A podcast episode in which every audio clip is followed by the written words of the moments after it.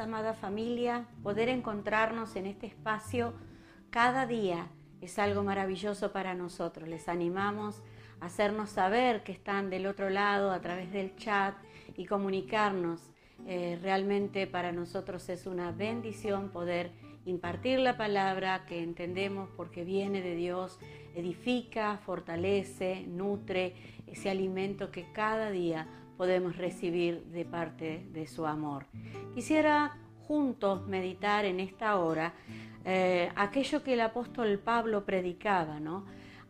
El apóstol Pablo predicaba la palabra de la cruz y déjeme decirle, no era que andaba con un pedazo de madera como para graficar ese mensaje, no, no, no.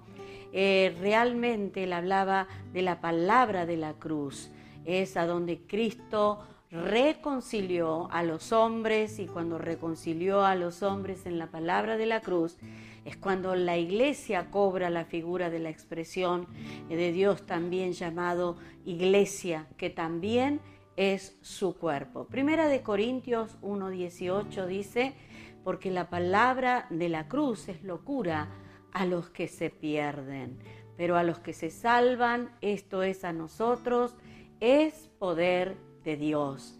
También en la carta de Pablo a los Corintios capítulo 1, verso 23 dice, pero nosotros predicamos a Cristo crucificado, para los judíos ciertamente tropezadero, para los gentiles locura. Tremenda esta palabra. Pablo dice, grande es este misterio en otra de sus cartas. Eh, no solo que es misterio, sino que es grande.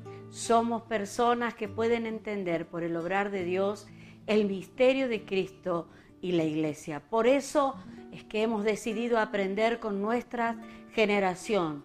Cuando los varones aprenden que les pase Cristo, dicen como Pablo, comienzan a comportarse más varonilmente. Como cuando recuperamos a la mujer sabia, curiosamente ya profetizada en el Antiguo Testamento, cuando es recobrada la mujer sabia. El, sabio Salomón dice, la mujer sabia edifica su casa. ¿Y qué es lo que recobramos? Una puerta que nos facilita el entendimiento de la iglesia. Por lo tanto, cuando un varón en la congregación comienza a experimentar la palabra de la cruz, verdaderamente eso entrega varones que hacen más fácil entender la vida en el gobierno de Cristo en la tierra. Y cuando la palabra de la cruz ¿sí? nos atraviesa como mujeres, lo que tenemos es una más fácil y liviana, productiva manera de entender a la iglesia. Fíjese que el apóstol Pablo se enfoca en la iglesia de Filipo. Y, quisiera continuar en esta línea de estos días que hemos tenido el enfoque sobre la carta del apóstol Pablo a la iglesia allí en Filipo. Y su enfoque en esta oportunidad es hacia dos mujeres. Y es interesante lo que dice de ellas. Dos mujeres que batallaron junto a mí. ¿eh? ¿Y qué les dice Pablo? Por favor, déjense de pelear. Filipenses capítulo 4, verso 2 y 3. Vamos a leerlo.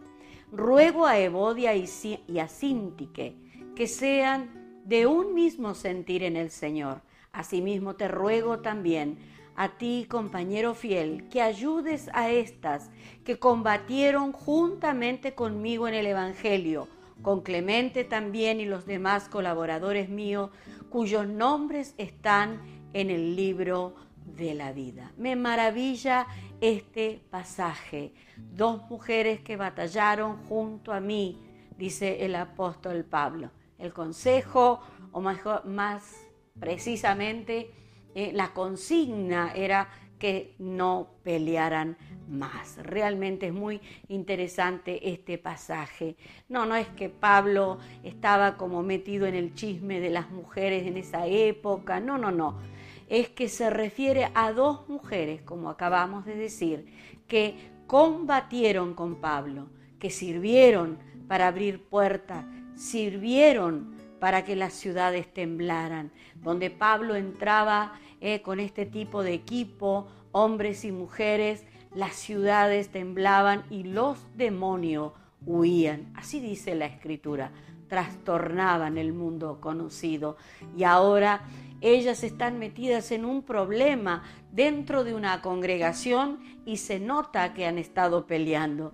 El apóstol Pablo está preocupado con ese comportamiento eh, y le habla también a los hombres en el caso de la iglesia en Tesalónica, por ejemplo. Pablo les dice que si no van a trabajar eh, para que, porque piensan que bueno, ya el Señor viene y no hay que dedicarse a, trabajar. Muchachos, le dijo, si no van a trabajar, tampoco coman.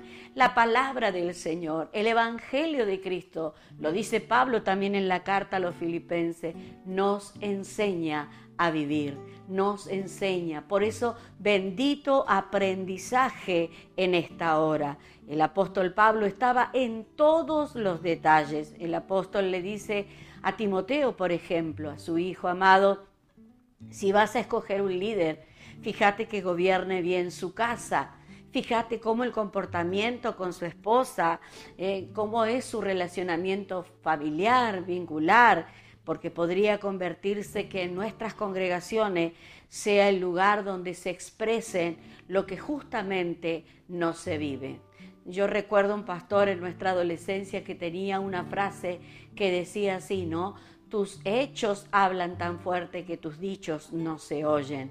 Que el Señor, con su infinita gran misericordia, traiga sobre nosotros esta preciosa revelación. Esto es lo que el Señor está restaurando.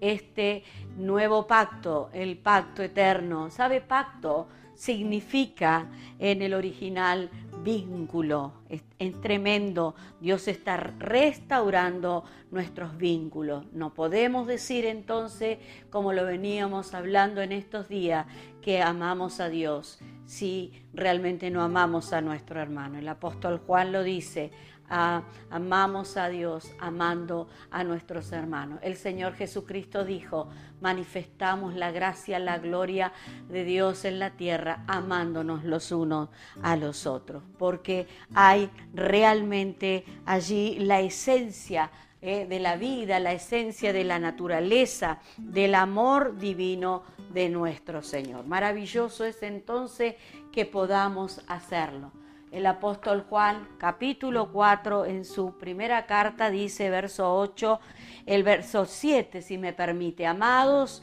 amémonos unos a otros porque el amor es de Dios. Todo aquel que ama es nacido de Dios y conoce a Dios. El que no ama no ha conocido a Dios porque Dios es amor. Verdaderamente podamos manifestar ese amor en los vínculos relacionales, ya sea en casa, con la familia, con los parientes, con las personas que nos toca relacionarnos. ¿Para qué? Para ser eh, manifestadores de su gracia, manifestantes de su naturaleza, expresiones vivas de aquello que decimos portar, la vida de Cristo en nuestras vidas. Oramos, Padre, te damos muchas gracias por esta palabra que hemos impartido en esta hora. Queremos conocerte, queremos oírte cada vez más, queremos aprender de ti el Espíritu de verdad, el que nos sacó de las tinieblas a la luz admirable, que podamos vivenciar este amor en nuestros relacionamientos vinculares con las personas que nos rodean, con aquellos que por alguna razón, circunstancialmente o cotidianamente debemos relacionarnos.